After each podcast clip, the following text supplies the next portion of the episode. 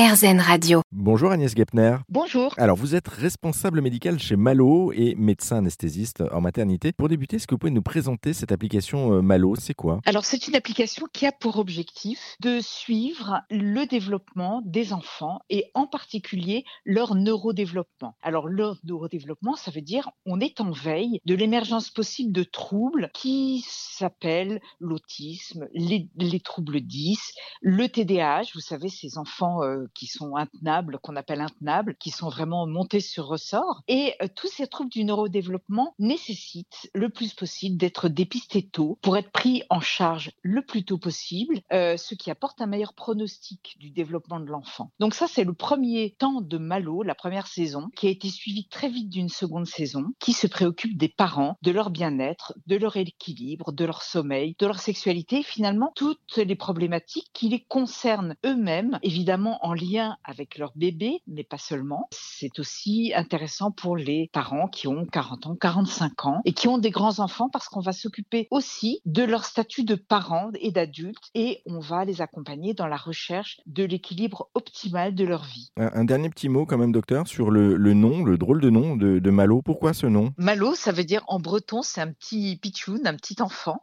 Et comme Malo, au début de sa carrière, était vraiment dédié au bébé, c'est pour ça qu'il a été nommé de cette façon. Eh, merci beaucoup, docteur Gepner, pour euh, ces explications. Et puis vous qui nous écoutez, hein, si vous souhaitez avoir euh, plus d'informations et notamment retrouver l'application Malo euh, dont on parlait juste auparavant, cette application elle est en téléchargement gratuit sur toutes les plateformes en ligne. Et puis vous pouvez retrouver également cette application sur bonjourmalo.fr. Merci encore, docteur. Merci, Jérôme. Au revoir.